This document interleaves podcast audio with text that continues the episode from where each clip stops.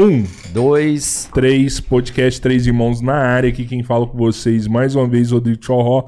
Do meu lado, meu brother, meu irmão Roberto Andrade Filho, vulgo Fala Robertinho. Aí, galera. Na mesa lá, quem tá operando, nosso diretor Pedro e nosso produtor, o Arthur. Quem vai ler algum superchat aí, se rolar alguma pergunta aí no final aí, né? Não, Robertinho? Ah, com certeza. Falei meus irmãos, falei meu irmão, beleza. Boa. Cara, tem que ter. Eu nem quero que tenha nada, porque eu vou te falar. Todo o tempo que a gente tiver com o nosso convidado, eu acho que é pouco. É valioso, cara. Cara, eu vou te falar. O cara é tudo. É assustador. Eu, eu vou te falar. Eu, eu, eu acho que ele deveria estar aqui apresentando. Não, não estaria de não ser o convidado, mas, mas Eu- ele é barba, cabelo e bigode em qualquer situação. O mais engraçado de tudo é que eu tenho um amigo meu de São Paulo que acompanha a gente. E ele sempre manda uma mensagem e fala assim, mano, esse cara é de Iraguari também? Ah, É. eu sei disso. Mano, esse cara é de Iraguari também? É. Mano, Não. e eu tenho certeza que ele vai falar assim, mano, esse cara é de Iraguari também? É, é de Iraguari Não, o mais também. legal desse cara é que ele vira e fala assim: "Ô, conhece... quando ele conhece alguém muito bacana, ele vira pro cara agora e pergunta assim: Você é de Araguari? Quando ele conhece um cara alto nível, ele pergunta pro cara. Agora, "Você é agora eu, eu queria, eu queria Então, muito legal. fazer uma analogia desse momento, assim, que pra, pra mim, nosso podcast o, já era, e o que a gente tá vivendo aqui já é, e vai chegar algo mais na frente que já vem. Até porque esse convidado a gente trata o tempo todo aí de presente, passado e futuro.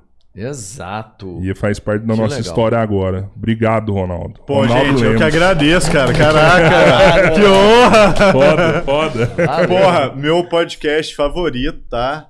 As Ah, conversas para. que vocês fazem aqui Valeu, são cara. sensacionais.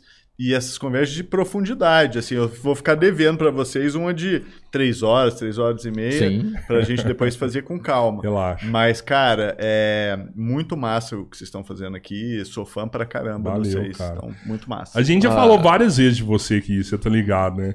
Acho que na última Não foi tem o. como não falar, né, na verdade. Porque tem alguns su- assuntos que você tem que passar pelo nome. É, na, É, na assim, última foi, foi muito legal. Foi o Mano Joker. Que é Ah, do Manu, Ganga. pô, né? claro, O Manu cara. falou assim: Porra, Cara cara. do céu, mano. Quem me aplicou umas fitas do Perdien, que trouxe da gringa e tal. Ô, eu era da cena do metal aqui de Araguari. É, eu, é. eu circulava. É que eu circulava em várias tribos, né? Aham. Mas uma das tribos que eu circulava aqui era o povo do metal. E, e acompanhava direto, cara. A galera Mano, e, é- e trocava, trazia coisa. Eu também pegava muita coisa da galera, né? Aham. E, e também dava. Na época do grunge aqui, de, que a- Nossa, pegou forte sim, aqui em Araguari. sim. O povo ouvia muito Nirvana, Nirvana, Pearl né? Jam. Aí eu trouxe Mudhoney pro povo escutar aqui. E aí virou um negócio, cara. Foi muito massa isso. E o, e o Manu, o Ganga, sou fãzaço, cara, do som que eles fazem. Legal. É muito bom. O... Cara, assim, hoje eu tava conversando com, com um fornecedor meu e ele chegou aqui e falou assim, mano, tá, tá tão difícil de vender, de, de ganhar dinheiro. E aí eu falei assim, cara, não sei se você percebeu, mano, a gente tá passando por uma fase de transição que a gente até trocou uma ideia recentemente aqui, é, na Revolução Industrial, quem passou por aquilo ali não viu que era Revolução Industrial. E só foram ver anos depois que aquilo ali foi uma Revolução Industrial e que teve a mudança. E aí a galera identificou as características daquela época, né? E, e assim, eu boto fé que a gente tá passando por uma revolução muito foda agora. Que É. tá diferente o jeito de você ganhar dinheiro. Você não ganha dinheiro mais atrás do balcão, vendendo, igual esse vendedor reclamou pra mim. Hoje, se você não fizer uma coisa muito inovadora, não rola. E, e se você fizer o padrão, o padrão vai ter os caras que é gigante, que já faz o padrão os aços ali e pega grana de você. É. Você, você rola essa parada com você também? Você acha que a gente tá nessa transição mesmo? Já, já vem, já. Outra Então, coisa. Tchorró, cara, é o seguinte, é, é muitas revoluções ao mesmo tempo, né? A, a Revolução Industrial, você tem toda a razão, a galera que tava lá não falava, nossa, estou vivendo a Revolução Industrial. Foi preciso depois de, sei lá, 50 anos depois, alguém olhou para A trás e história falou... identificou isso, né? No momento, Exatamente. não foi visto como... Agora, a gente está passando por, por várias revoluções ao mesmo tempo, né? Uma é a internet. Gente, é, quando eu nasci, era criança aqui em Araguari, Araguari só tinha dois canais de televisão, a Globo e a Bandeirantes. Meu sonho de criança era ver o Bozo, cara. Eu queria ver Chaves, eu queria ver o Caraca. programa Silvio Santos. No SBT. E no SBT, Ah. porque não tinha SBT em Araguari. Aí eu precisava viajar, olha que loucura, para casa da minha avó em Monte Carmelo, porque na casa dela pegava é, SBT, então eu achava aquilo fantástico. Então, cara, era um- uma realidade de informação completamente diferente. Então a gente está passando por uma revolução que ela não é só uma revolução de como a gente vende as coisas, como a gente produz as coisas, mas é também na forma como a gente comunica. E Araguari tem aquela história que eu gosto sempre Sim. de enfatizar, foi é, teve o experimento aqui da TV a cabo, né? Foi uma das primeiras cidades do Brasil, se não a primeira, a ter um sistema de TV a cabo aqui. E de repente, a cidade que tinha dois canais de TV passou a ter 150. E isso mudou, cara, a minha vida completamente.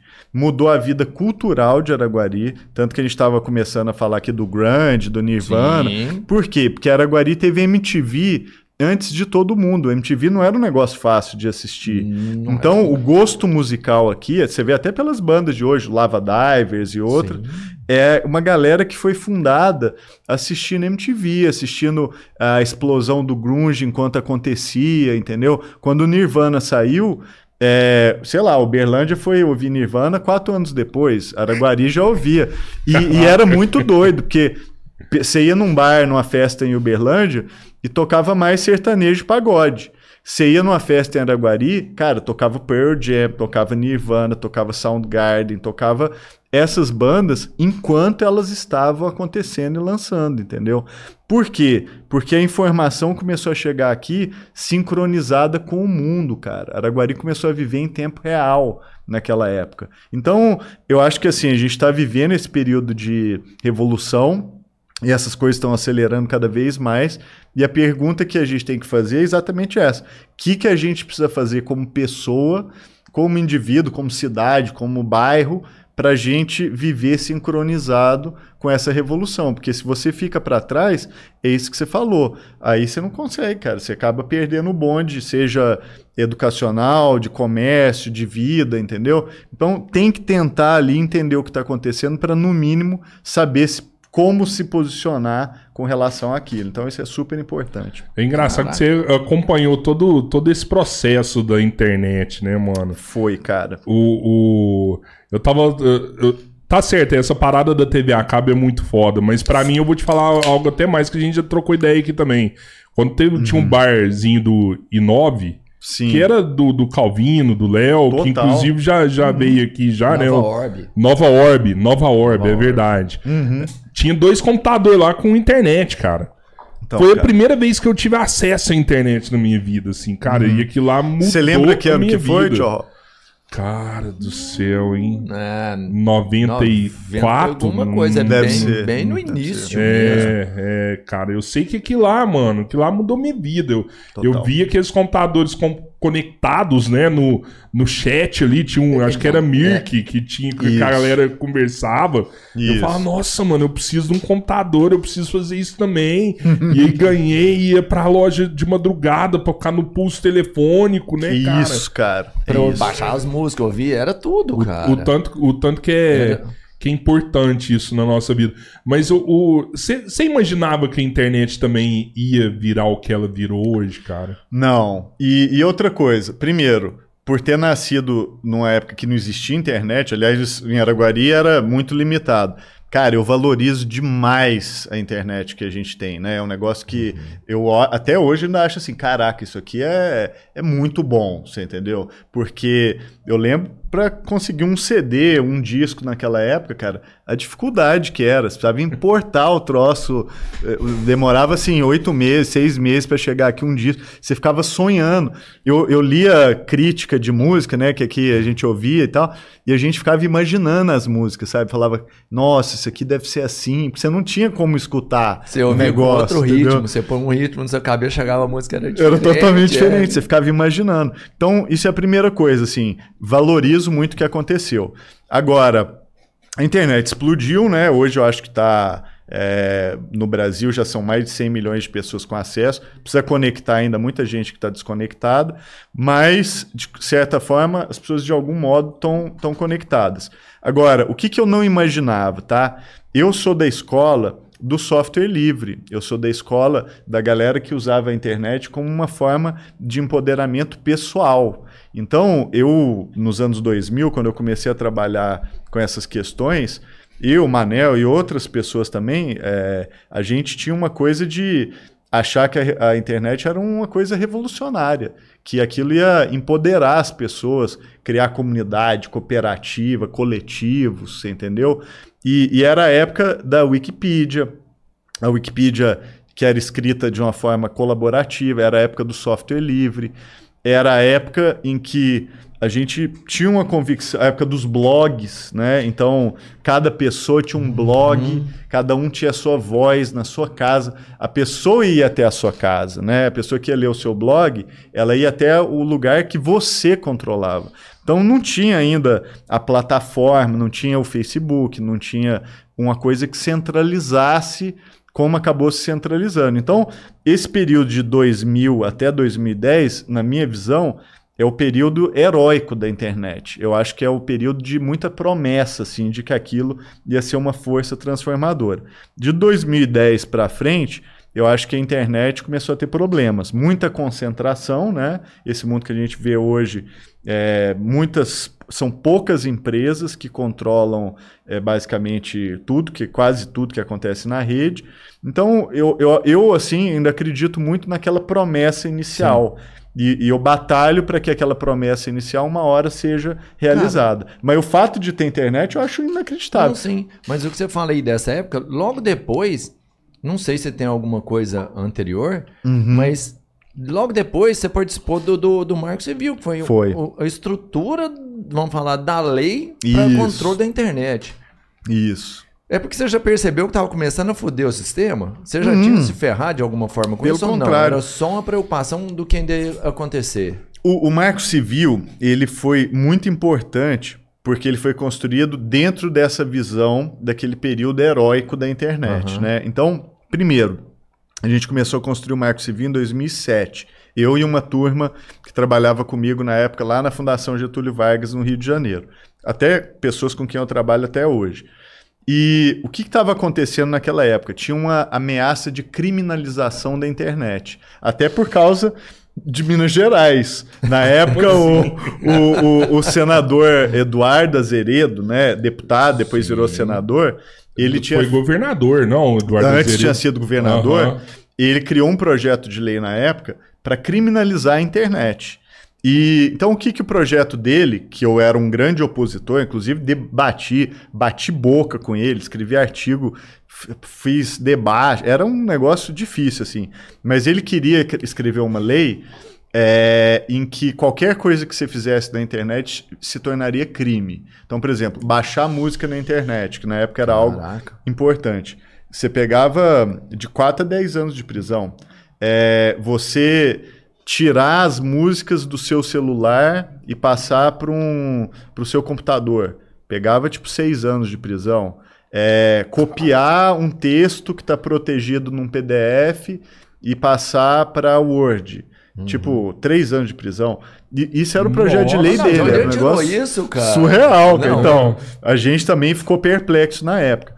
E a gente achava que o projeto era tão absurdo e tão ruim que nunca ia avançar no Congresso, né? Porque a gente pensava assim, ah, esse aqui a natureza marca, porque só se a pessoa for completamente insana para achar que essa lei aqui vai ser alguma coisa boa e ser aprovada.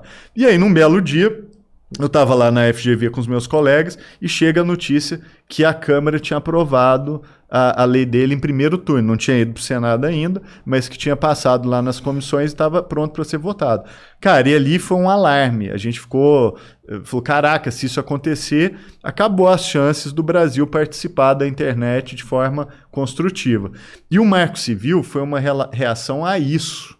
E, e ele chama Marco Civil por isso, porque uhum. o nosso grito de guerra era assim: porra, a primeira lei no Brasil, ela não pode ser uma lei criminal.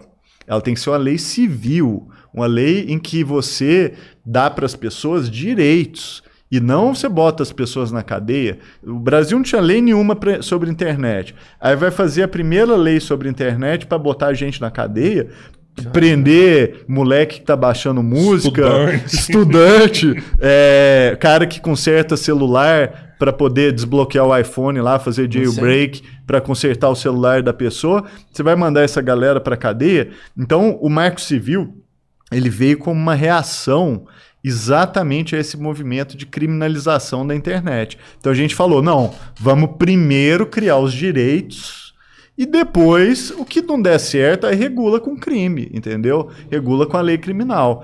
E aí, qual que foi a estratégia que a gente montou?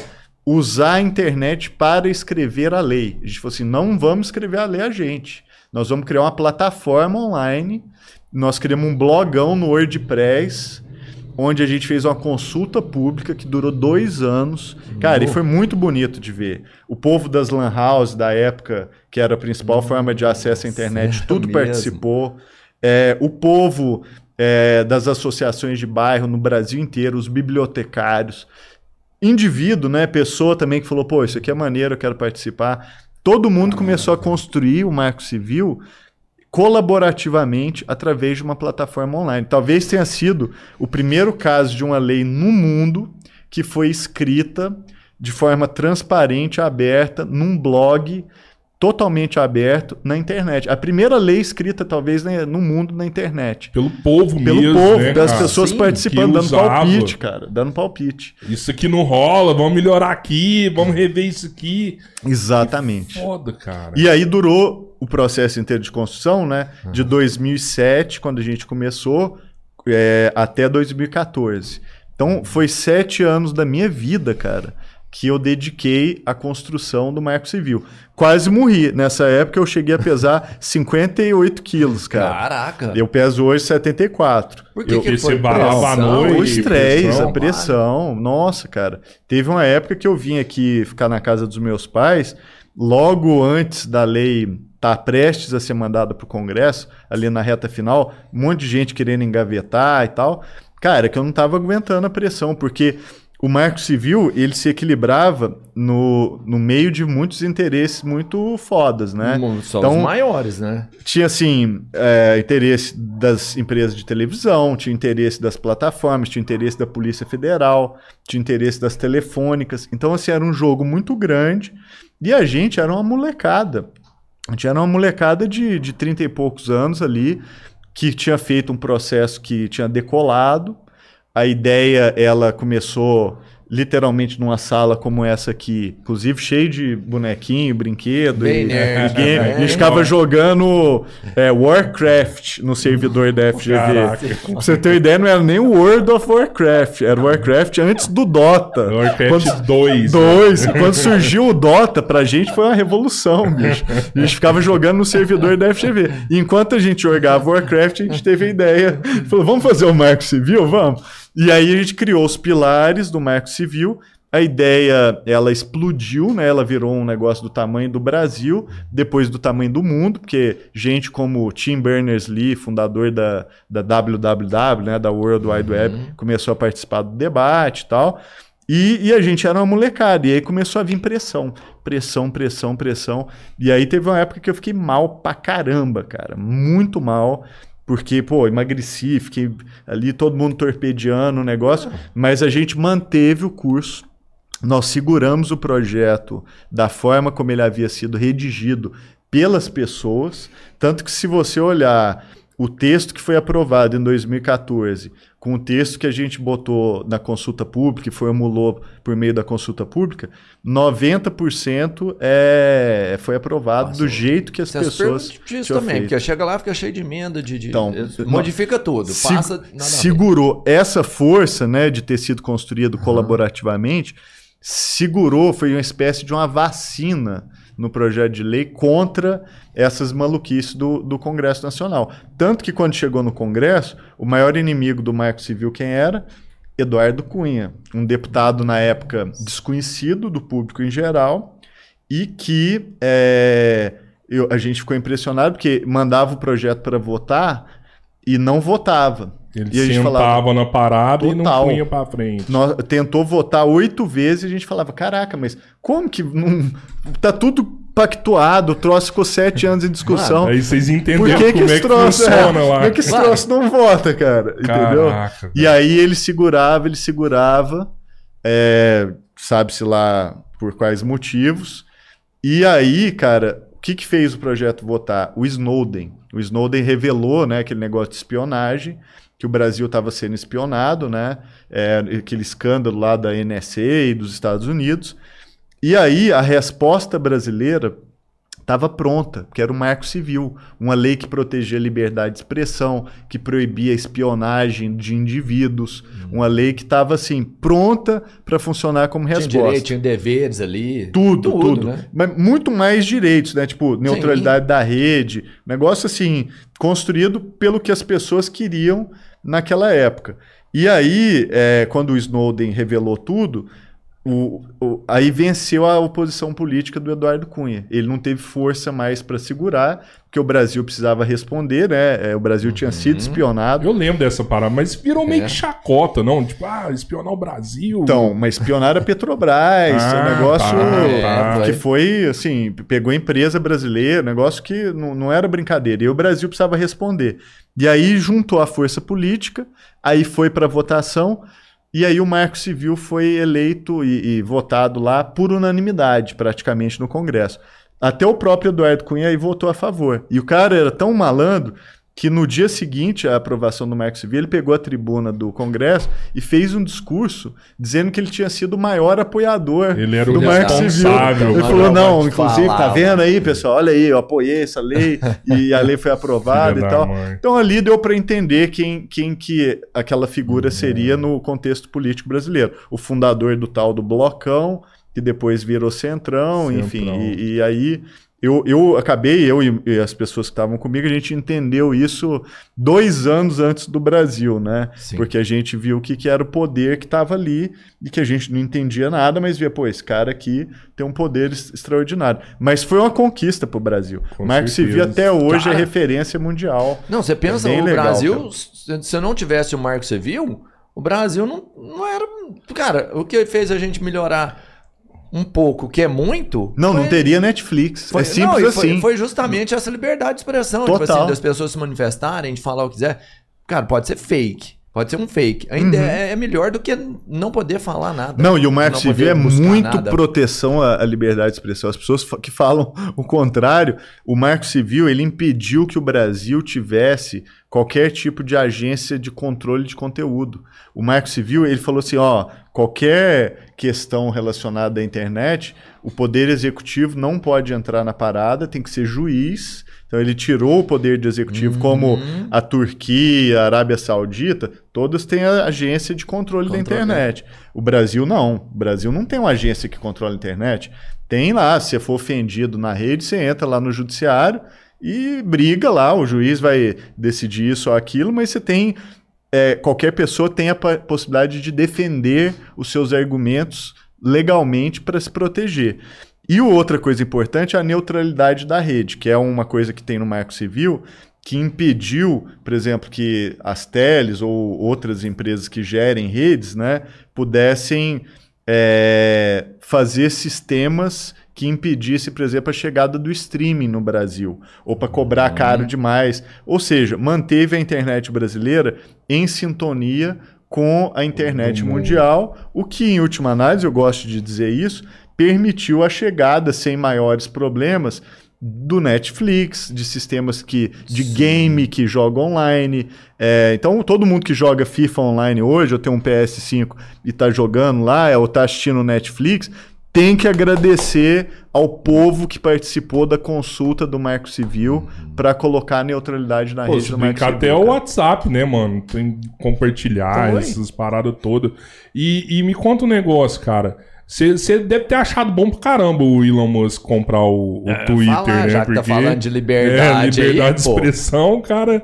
Falou que vai tirar todos os robôs de lá, né? Então, eu fui na, na- no contrário, né? Porque a maioria das pessoas no Brasil falou: Ih, Elon Musk vai comprar, vai dar tudo errado, o Twitter vai ficar sem controle. Eu falei, não, não, tô achando. Eu sou otimista com a compra do Twitter pelo Elon Musk. Então eu até me posicionei na contracorrente da maioria das análises que eu li aqui no Brasil. Por que, que eu sou otimista? Primeiro, porque ele quer fazer uma visão nova. Ele quer tirar a empresa do mercado é, para imprimir uma visão nova dele lá. Então, isso eu já acho interessante como experimento para ver o que, que vai dar.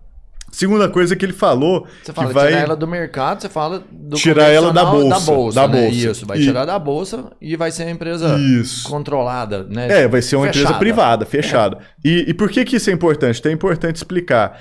Porque o Twitter hoje tem muito robô e muita conta falsa, né? Ele é uma rede hoje infestada de robô. Isso, não só robô, mas é, conta fake controlada por um grupo único. É, tem ali centenas e centenas de milhares, talvez milhões de contas que são fakes. Agora, qual o problema? Essas contas dão um clique, né? Então, Então, acho que isso aí ferrou um pouco o Elon Musk. Ele achou que tinha tanta gente e pagou um pouco a Não, mais. é, com certeza. Mas essas contas dão um clique. Então, Sim. se você é o administrador do Twitter hoje e a empresa é negociada em bolsa, e você fala assim, ah, eu vou acabar com robô, com conta falsa. Pô, de um dia, de um no mês para o outro, o seu número de cliques, page views ali, vai desabar. Os seus Meu. investidores vão vai entrar em pânico. Vai ver a realidade da parada, né? Exatamente, vão ficar em pânico. Aí, por que que. O, o- e por isso que a visão dele é corajosa. Ele falou: não, essa aqui é uma empresa que tem um problema. Esse problema não vai ser resolvido se a empresa continuar em bolsa. Então, eu vou tirar a empresa da bolsa, eu vou consertar esse problema de acordo com a minha visão, e depois eu ponho ela na bolsa de novo. Quem quiser eh, se juntar, eh, se junta. Então, essa visão eu achei ousada, Especialmente porque ele falou: vou acabar com o robô, vou autenticar a identidade de todos os usuários. Então a visão dele era mais ou menos assim: uma ideia simples e poderosa, que é uma pessoa, uma voz. Entendeu? Então eu estou em paridade ali com todo mundo. Eu não tenho robô. é, quem tem robô, obviamente, tem muito poder dentro do Twitter. Então a, a visão Musk dele é tem robô lá interessante. dentro? Oi? O Elon Musk tem robô lá dentro? Robô dele? Porque ele tem voz, ele tem força lá dentro. Tem, tem, tem, com É, certeza. Ele solta uma Tem. nota Eu, ali. eu ele acho que as muda. pessoas não acreditam muito em robô hoje, né? Você, Pelo menos aqui no Brasil, você fala assim, não, esse é robô. Que robô? Não existe robô, não. Você Eu falo que o Elon conversa. Musk no Twitter, ele solta uma nota lá, cara. Eu já Não, é vi, absurdo. ele muda o mercado quando Muda, ele, ele- muda. Ele virou a pessoa mais importante dentro da plataforma, né? Aham. Então também tem esse outro lado, ele vai ser dono da plataforma que ele domina praticamente, né? Então para as empresas dele isso tudo é muito bom. Agora, Verdade. oi? Verdade. É. Então, é claro que tem um interesse egoísta ali também, né? Agora, qual que é o problema, né? É, agora a aquisição dele também em crise, né? É, hoje a notícia é que ele suspendeu a Eu aquisição. ouvi falar isso. Então, a gente está hoje num outro cenário já. É, e ele está falando lá, ó, eu suspendi a aquisição do Twitter. A desculpa que ele falou, inclusive eu acho que é desculpa mesmo, porque ele já sabia, é que o Twitter tinha que provar para ele que o número de contas fakes e robôs era no máximo 5%, e o Twitter não conseguiu provar isso para ele. Pô, vai quebrar o Twitter Não. desse jeito. Então, aí, hoje o mercado tá em pânico, Ele cara. vai comprar por, por nada o Twitter. Vai, Então. vai desvalorizar, não? Mas o problema é que ele travou uma oferta, né? Ele ofereceu para o- o- os acionistas do Twitter 52 dólares e 40 centavos por ação. Sabe quanto está valendo a ação do Twitter hoje? 40 dólares. Sabe o que isso significa? Que ele está pagando pelo Twitter 11 bilhões de dólares acima do valor de mercado. Entendeu?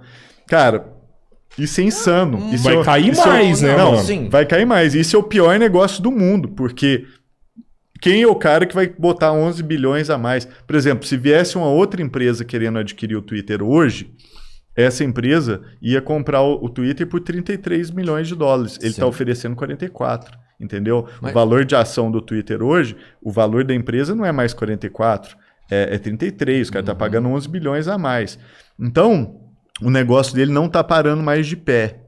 E aí o que pode acontecer a partir de agora é meio imprevisível, você entendeu? Porque será que ele vai seguir em frente? Se ele seguir, é o pior negócio que um, um investidor de tecnologia vai ter feito na história.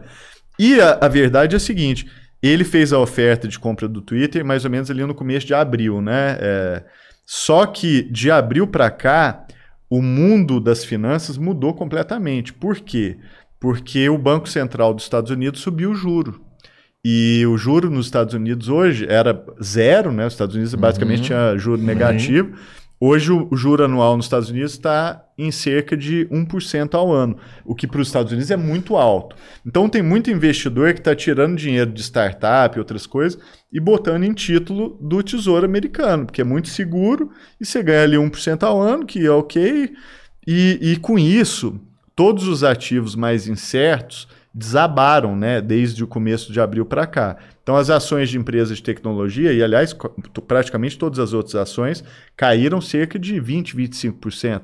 Bitcoin está tomando um cara, tombo uhum. bizarro, né? Nos últimos dias também caiu 25%, alguns caíram mais. Teve até criptomoeda que morreu. Por exemplo, a Terra, que é uma criptomoeda, uhum. ela simplesmente deixou de existir. Ela capotou nesse negócio. Então, o mundo que o Elon Musk tinha ali no começo de abril, o mundo financeiro ali em volta dele, Mudou era total. completamente diferente do mundo hoje. Cara, isso foi uma falha dele.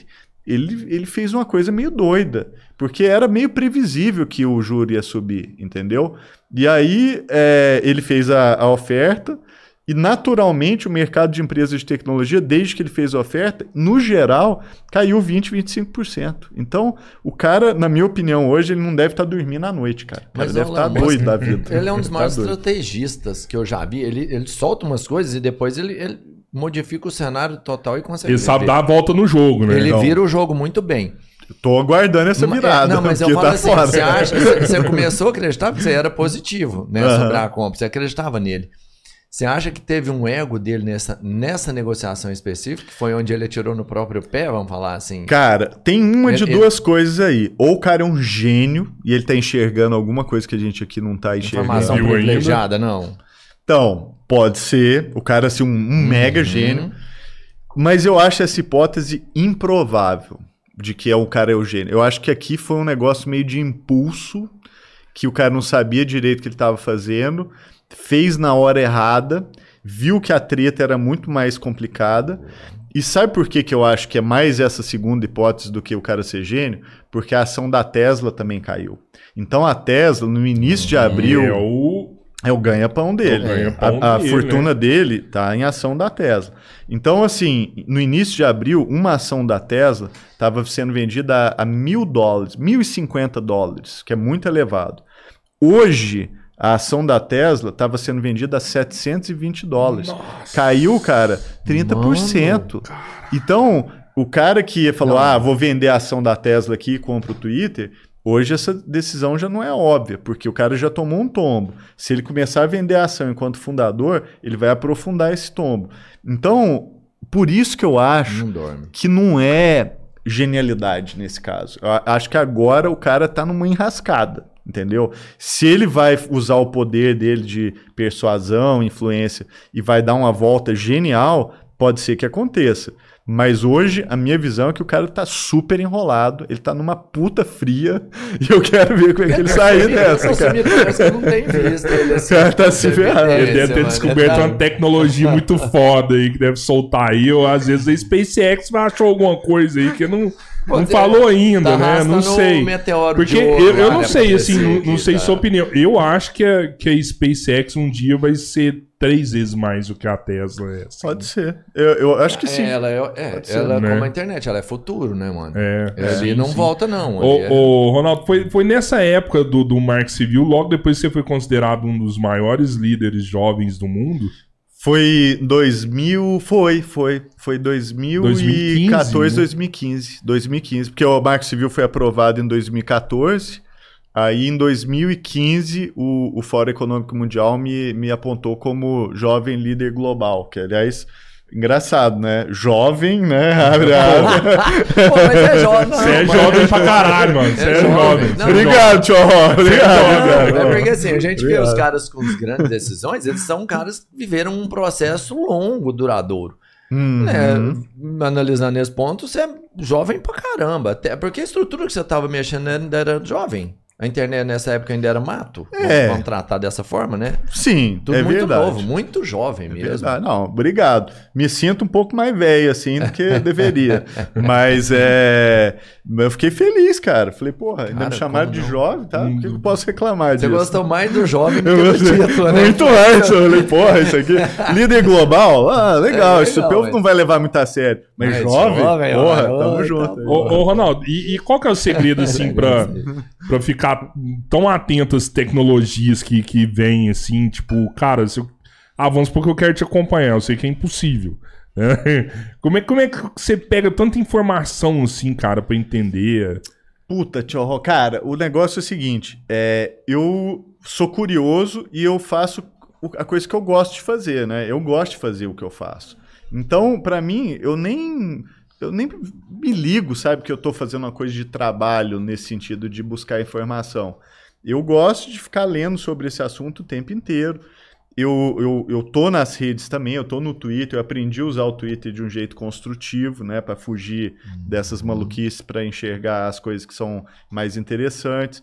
Então, eu acho que assim, é, quando você faz o que você gosta, você aprende, por exemplo, a molecada que curte game, né? Aham. Porra, conversa com o moleque pra você ver a quantidade de informação que o Sim, cara sim. domina, né? O, o cara ou a menina, tá? É, é surreal, porque é ultra complexo. Às vezes são coisas que tem muito detalhe, você tem que ter um repertório bizarro e a pessoa domina uma quantidade vasta de informação. Então, tu, tudo que você faz com paixão, né? Que você gosta, que você curte, é, você acaba entendendo daquilo e, e acompanhando. Então, cara, o segredo é esse. Eu, eu cresci nesse período da internet onde a internet era um troço muito fascinante. E eu nunca perdi esse espírito, sabe? Eu sempre tô de olho porque eu acho massa pra É caralho. porque entendeu? tem hora que. Você é mesmo, cara. Tem hora que eu acho que você tem informação privilegiada, assim, sabe? Cara, eu eu não acho que é informação privilegiada. Eu, eu acho que eu, eu sei fazer umas contas aí no seguinte sentido. Ah, como eu, eu, eu acompanhei a história da internet se desdobrando, né? Desde o início, né? Tipo, quando eu comecei a me conectar, não existia browser.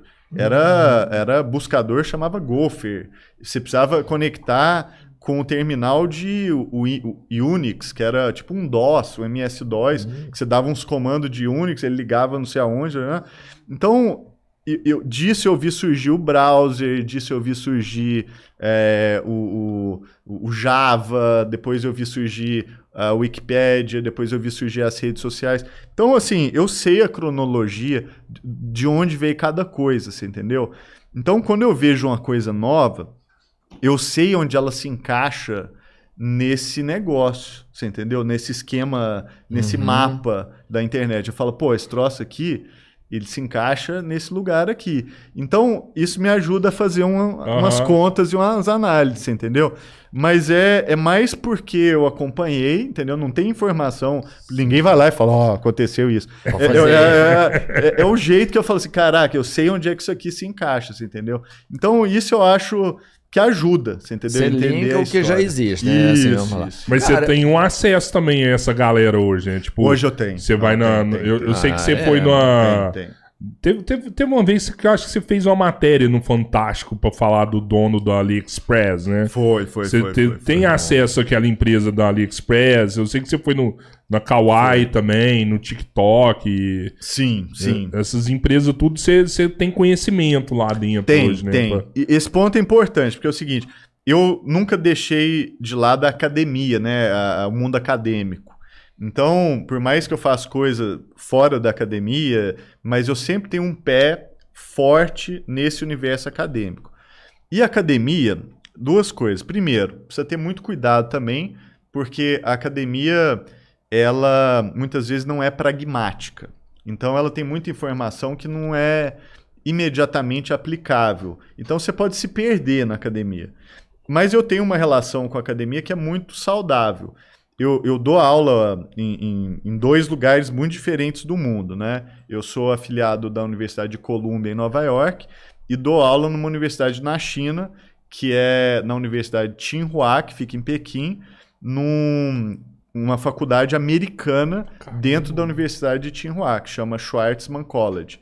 Então, cara, dar aula em Nova York e na China, eu mais aprendo do que eu dou aula, você entendeu? Cara, então ali para mim é um radar porque eu consigo enxergar o que está acontecendo no ecossistema chinês, que é importante, e no ecossistema americano, que também é importante.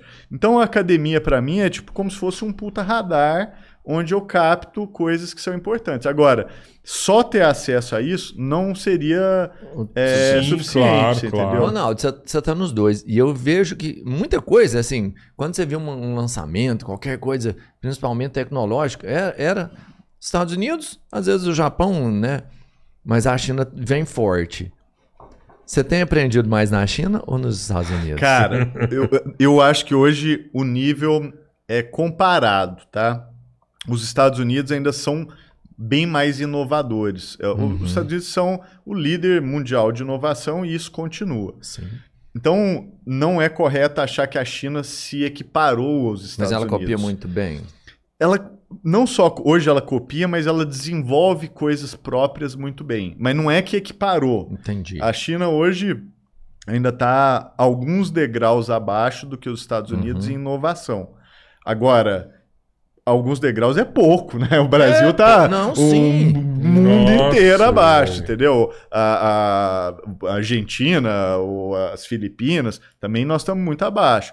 Agora, a China conseguiu algo extraordinário, que era um país muito pobre na década de 70, e 40 anos depois os caras criam coisas que são competitivas mundialmente. Então, onde que a China é boa? Por exemplo, inteligência artificial. Os caras são excelentes. É, o TikTok é o maior exemplo disso, né? Não sei se vocês estão no TikTok. Eu abri a minha conta agora, uhum. tem dois meses, até para poder aprender a usar a uhum. plataforma. Uhum porque eu acho que a plataforma é uma linguagem nova, uma Pode linguagem muito interessante, que eu não sabia falar e agora tô, tô aprendendo Pô, tem que estar, tá, mano. Pombi dá ah, 3 não, é, milhões de vezes. O TikTok eu não, não é surreal. não, mas... Mas é, é, a mais vibrante que tem hoje, né? A que então, mais pulsa ali. É. Por quê? Porque os caras criaram um troço novo e o TikTok, ele é uma inteligência artificial em volta da qual os caras construíram uma empresa. Então a inteligência artificial no TikTok, ela vem primeiro. E o algoritmo deles de inteligência artificial, cara, é muito violento. É muito poderoso. A galera tem acesso a esse poderoso. algoritmo? Não, você vê isso na prática, sim, né? Sim, sim. Então, por exemplo, dois exemplos. Primeiro, o TikTok ele não restringe o alcance dos seus vídeos aos seus seguidores, né? Isso no já Instagram, é você tem lá o seu seguidor, ou no Twitter, geralmente quem te vê é a pessoa que te segue. O TikTok não.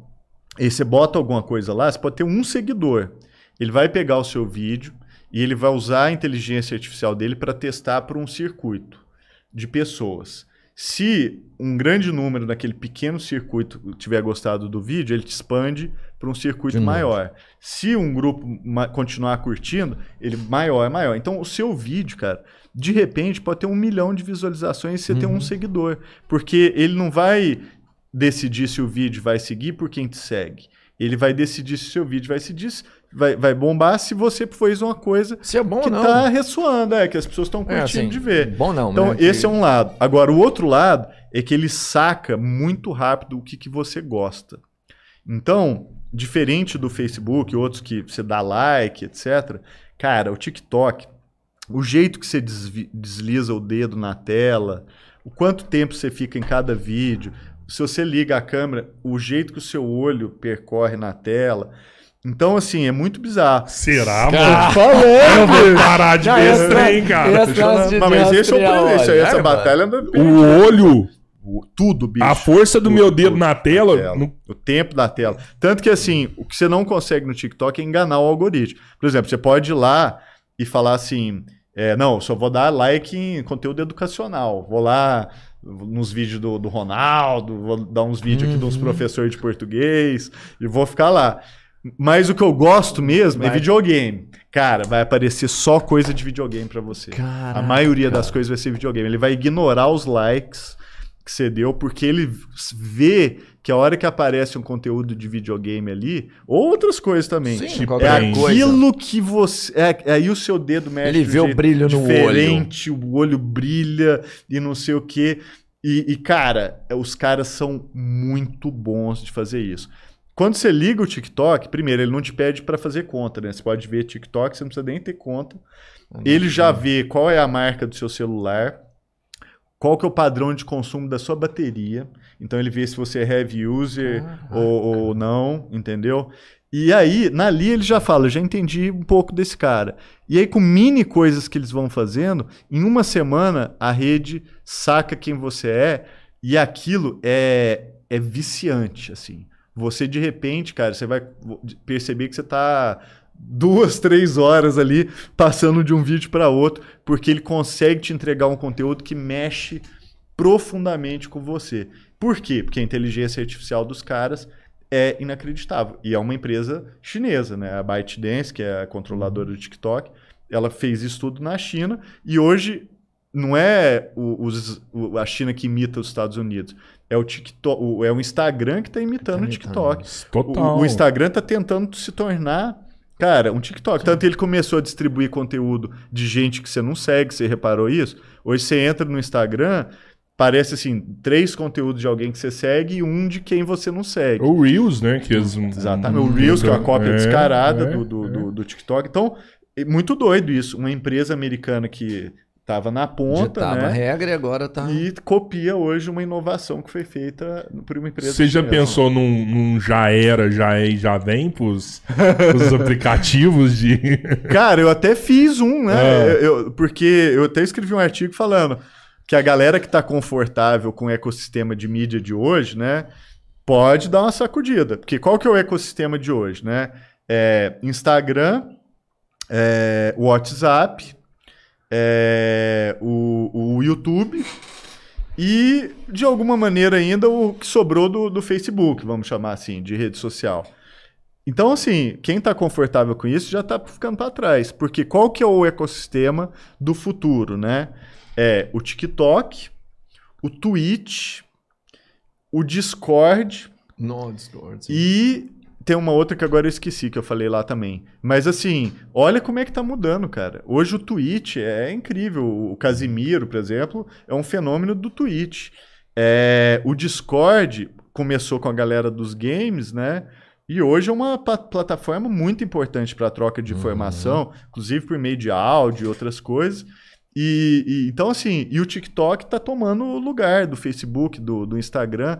Então, a gente está num processo de, de evolução de mídia. As mídias estão mudando pra caramba. Então, até pro, pro podcast aqui, vale botar no Twitch também, cara. Vai, a vale gente tá, pô. Tá Você já Twitch, tá no Twitch? é. Um abraço pra galera do Twitch aí. Até um abraço Não, pra gente. cara. Só Teve falando uma- das modificações, um abraço pra saudosa Nimo, né? Que já não existe mais. É, já a tava na Nimo. Nimo também Tava na e Nimo, acabou a de Nimo. acabar, mano. olha, Olha vocês já você ver, tão- Acabou de acabar. Vocês já estão. É isso aí. É, é, esses ecossistemas tem assim, tem a aposta no conteúdo, mas tem a aposta na mídia também. Estar na mídia certa é muito importante. Você entendeu? Então, o Casimiro é um cara que tava na mídia certa, na hora certa, com o conteúdo certo. Pô. Aí o Twitch pegou ele e virou. Casimiro é um showman, nacional. né, cara? Showman, Como showman. é que você. Cara, eu vejo um vídeo do cara, eu fico 40 minutos olhando uma casa pra ver o Casimiro comentar da casa, velho. Total. É surreal. Não, eu, é isso. Às vezes você fica seis horas hipnotizado, o cara tá falando há seis horas. Você fala, Não, "Caraca, pô, eu tô seis horas Esse aqui. eu vi isso aqui." Túnel do Amor, cara. Eu nunca vi esse trem. Eu fui ver Túnel você do Amor. dia Você com- fala que você vê isso. com- com o Casimiro. Você Não, mas é não, demais tá- massa, Não, o você tá Casimiro. maluco nesse negócio. Sim, sim, sim, sim. Vamos. Ah. Eu, Eu tô abrindo o celular aqui porque eu quero olhar o nome de um cara aqui de Minas Gerais que eu acabei de seguir. O cara é um fenômeno, fenômeno do, do TikTok. Vocês conhecem ele, o, o Bruno Playhard. Vocês conhecem o Bruno Playhard? Aí, ó. a- a- Cara, o, o Os Bruno, jovens, ele- os é, jovens. Bruno, ele é de, de BH. Ele TikTok tem é essa empresa chamada Loud GG. Ele tem Olha como o cara é Ah, esperto. esse cara é o cara da Lounge mesmo? Da Loud GG. É, o Blue, Foi- Blue Play eu não sei o que, que aconteceu esses dias, só falava da Lounge, mano. Tipo assim. Então. Era, era uma das coisas mais importantes que tinha. Não, e ele é esse caso. Ele tá apostando em uma mídia que é o TikTok. Aham. E ele sacou exatamente como o TikTok funciona. Tanto que ele não tem uma conta só. Porque a outra coisa que o TikTok faz muito bem é sacar a sua segmentação, né? Então, você quer fazer sucesso lá, não adianta você fazer um canal em que um dia você faz dancinha, no outro dia você faz programa de viagem, no terceiro você fala de educação. Você tem que ser assim, segmentado até a sua alma. Você vai fazer dancinha, você vai fazer só dancinha. dancinha. Você vai falar de viagem, você vai falar só de viagem. Entendeu? Aí o algoritmo te entende e te distribui para as pessoas que gostam daquilo que Consome você aquilo ela sabe muito especificamente, Isso. né? Ela aprofunda no, o algoritmo lá. Então, o que, que o no- Bruno fez?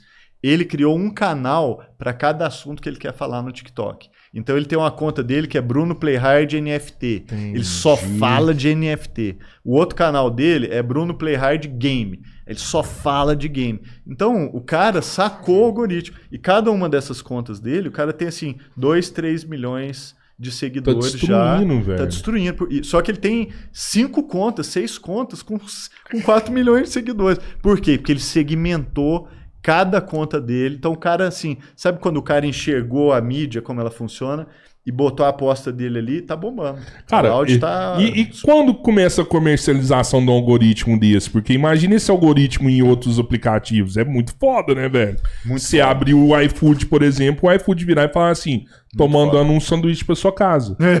Por quê? Ah, não, porque toda quinta-feira você come um sanduíche com abacaxi e cebola. É o futuro. Caralho, velho! Como assim? A Amazon quer, né? Várias empresas estão tentando fazer essa coisa preditiva. Por exemplo, a Amazon, ela já quer saber assim, quando é que acaba o sabão em pó na sua casa. Então ela sabe, ó, o cara que tem um padrão de consumo tal, toda de 12 em 12 dias acaba o sabão em pó, eu já vou mandar direto. Que é a venda por assinatura, que a gente meio que já Seria- falou é, aqui. seria- É, mas o rudimentar ainda, porque isso está começando a, se a mudar. Mas assim, ainda não, não chegou tanto assim para o varejo, né? Mas chegou de uma forma indireta, que é o negócio do, da venda por live, né? É, você é, faz uma live, isso eu até vi muito na China, né? Até fazer uma propaganda aí.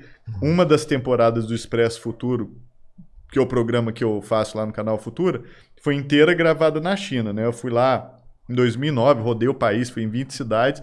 Então, para quem quiser entender a China melhor, tem lá oito episódios que é um, um- um compilado assim de tudo que está acontecendo dessas doideiras. E um é em Araguari, hein? Obrigatório. Olha, é, obrigatório. Não, Quinta é, temporada tenho- começa em Araguari, cara. É fundamental. Cara, só pra falar do Expresso Futuro, porque é, é- cada um, eu não sei nomear ou te falar qual que é o mais legal, porque tem um que é tipo de, de favelas ou de, de de comunidades e tudo mais. Daí você tem um da China, você, tem, qual foi o melhor que você fez? Não pode ser o Então, de Araguari. Deixa eu explicar. O seguinte, o programa Que é está com cinco bacana, temporadas. As duas primeiras eu fiz em- nos Estados Unidos. Sim. Então eu fiz lá localmente, falando com empresa americana, rodando o país lá para falar de tecnologia nos Estados Unidos. Aí eu vi que a China estava decolando e virando um negócio muito importante. E aí eu fiz a terceira temporada na China. Aí eu fui para lá, rodei e tal. A quarta eu ia fazer na Índia, só que foi o ano da pandemia. Entendi. Aí ferrou tudo. Aí o que, que eu fiz? Eu fiz a quarta pela internet. Então eu, eu falei com gente do mundo inteiro, usei a rede né, no que ela tem de melhor e fiz um programa, ficou bem legal, falando com gente do mundo todo. E a quinta eu fiz no Brasil, com ênfase para o interior do Brasil. Para mostrar, depois de ter viajado para tudo quanto é lugar, eu falei, bom, vamos mostrar a inovação do interior. Deixa eu ver o que está acontecendo dentro do Brasil, nas cidades pequenas, médias e tal. Então eu fiz a quinta inteira sobre o Brasil. E a sexta eu vou gravar agora em maio, em maio não, em, em julho agora, eu vou fazer na África. Aí eu vou fazer foda. Madagascar, Quênia, Gana, é, Moçambique E, cara, vai ser. Eu tô super animado. Então, quando você me pergunta qual é a melhor? A melhor é sempre a que, a que Ah, tá. que vai vir, é. Cara, não, porque eu vou te falar, o Espelho Futuro é muito bacana. Quem, eu não sei- quem não viu tem que ver, cara. É Ó. muito legal o que você passa ali da forma. E você leva muito bom, né? É super entendível. Porque fala de tecnologia, às vezes as pessoas não entendem o termo, não É. sabem que que é uma linguagem diferente. Cara, não, você leva pra todo mundo. É fantástico aquilo lá. Não, e eu tenho muito. Tá tudo no YouTube, viu, galera? E tem muito estudante que tá fazendo o Enem, cara. Os caras me mandam uns e-mails que me deixam emocionado, cara. Ah, cara, Porque os caras doido. falam assim, ô, eu só consegui fazer a prova do Enem porque eu assisti o Expresso Futuro, eu não tinha assunto.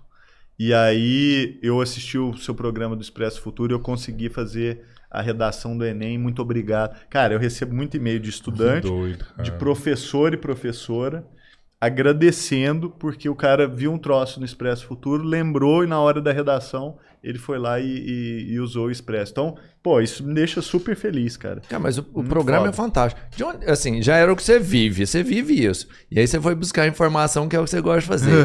Cara, mas de onde bolar um programa desse? Porque é alto demais, assim, eu acho. Então, Informação. Ronaldo Já- Lemos. Não, eles viraram e falaram assim, cara, a gente precisa de um programa e você foi lá. você, você virou e falou assim, cara, eu tenho um, um projeto. Porque seu dia tem quantas horas, mano? então, não, mas assim, essa pergunta é boa, mas o que que acontece? É, o, o programa, ele é um desdobramento do que eu faço da minha vida mesmo, né? Então, se, se brincar, eu- eu- o que eu faço é uma coisa só, que é olhar para a tecnologia sob vários ângulos, né, perspectivas, etc. E, e a partir dali também para públicos diferentes, né? Então, eu escrevo trabalho acadêmico, né? Eu escrevo livro, é, estudo e tal, que sai publicado em revista. Mas quem lê isso? Meia dúzia de pessoas que estão ali na academia, são ultra especializadas e tal. E muito cedo eu percebi que quanto mais gente participar da conversa, melhor. Então eu vou pegar esse conhecimento, vou ficar só na academia, entendeu? Na, na universidade. Seria até um- uma irresponsabilidade, ainda mais porque tecnologia é uma coisa que muda a vida das pessoas, né? Eu tenho uma dívida, porque a minha vida mudou por causa da tecnologia. Então eu quero que mais gente participe da conversa. Então eu, eu comecei a fazer coisas na televisão. eu- o, o povo começou a me chamar muito para ser entrevistado. Foi assim que eu comecei. Eu tinha me mudado para o Rio de Janeiro. E aí alguém precisava saber alguma coisa de tecnologia.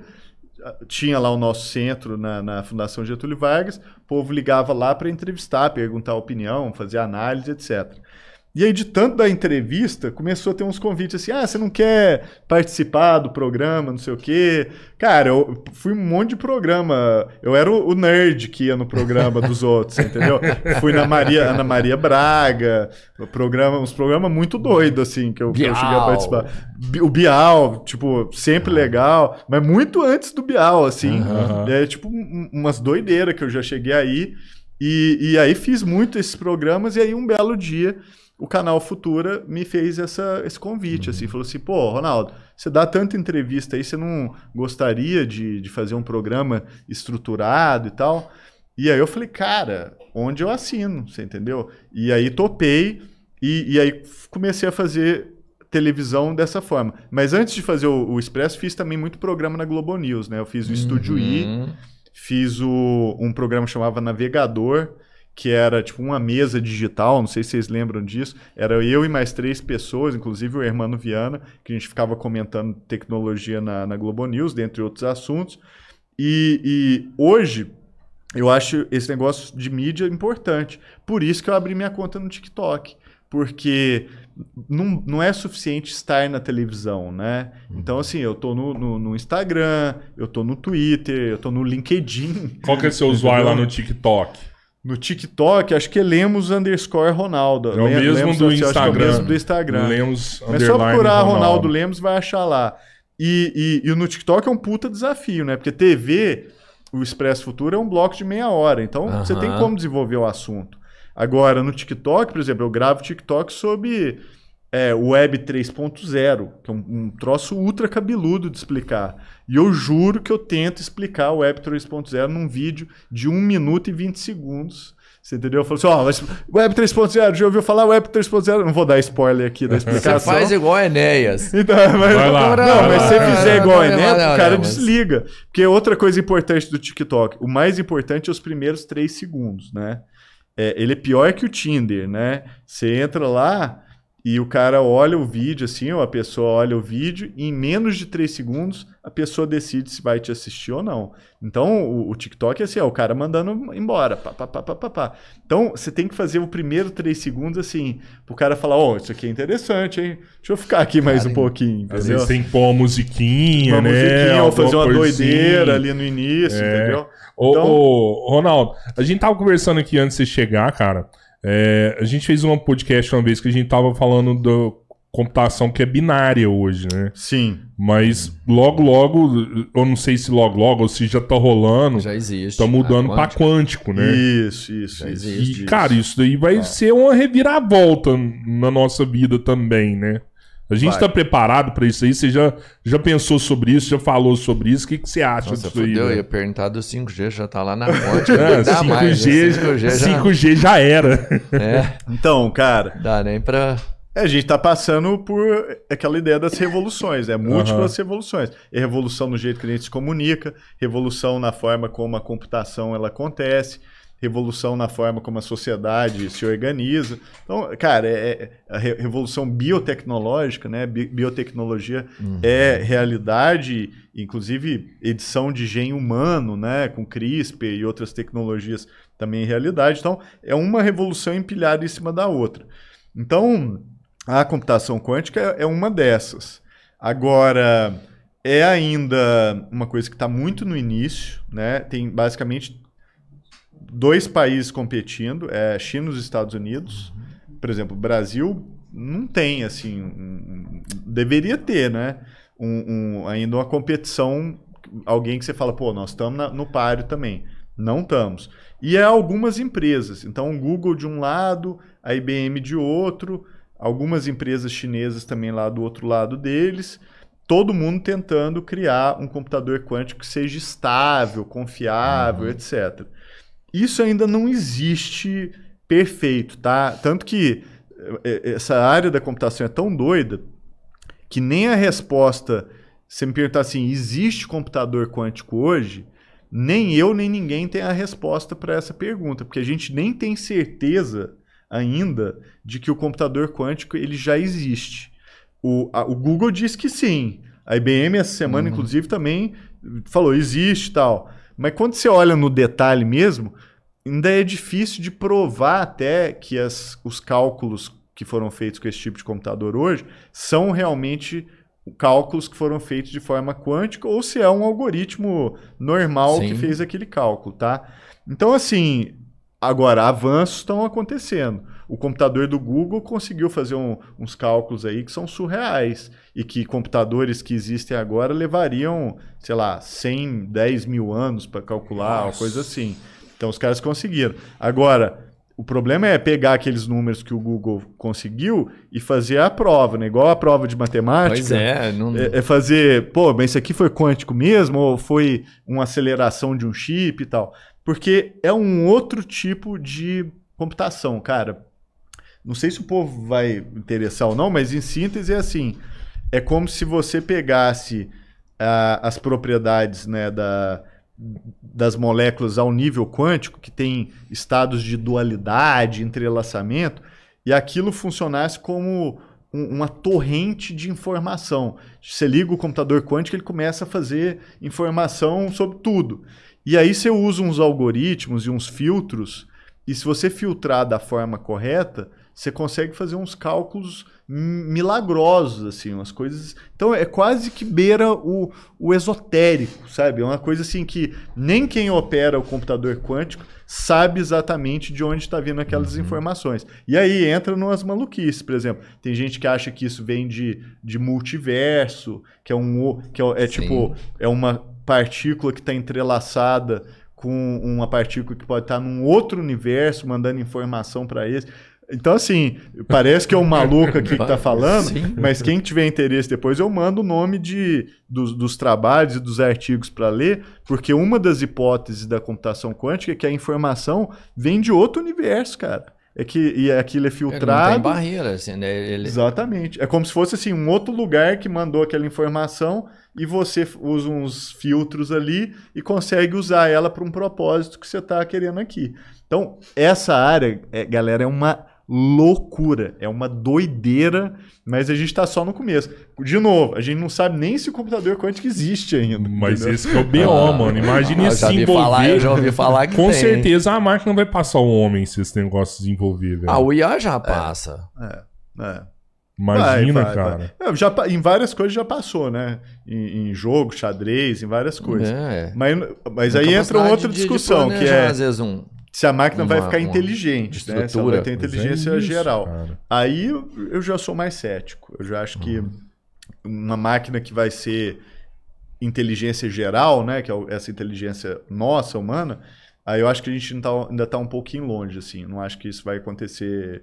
O povo da singularidade, eu tenho umas críticas, assim. Eu não acho que, que isso vai ser algo que vai acontecer por agora, não. Tomara. Ainda estamos longe disso. Não, mano, assim, ó, eu, eu sei que você tem que ir, eu vou mandar só mais uma, depois se o Bertinho quiser mandar a outra também, se você puder. Ah, então, não, Mas, se assim, você ó, puder, eu- mano. eu tá vi bom um- demais, eu- Eu vi um, eu vi um Shark Tank, velho, há pouco tempo atrás, cara, que me deixou. Eu fiquei grilado com o negócio.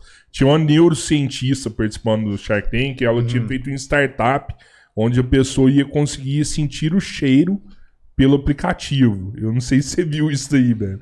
E foi surreal, assim, o negócio. A galera dos Sharks compraram a parada, né? E, e a ideia é exatamente essa. Ela desenvolveu algo que a hora que a pessoa abriu o aplicativo lá de, de comida, vai sentir o cheiro da pizza, o Ah, cheiro do, tô ligado, eu lembro do, aí. do hambúrguer. Disso aí. Às Muito vezes doido. vai ser uma, uma loja de perfumes e ela vai sentir o cheiro do perfume pra comprar.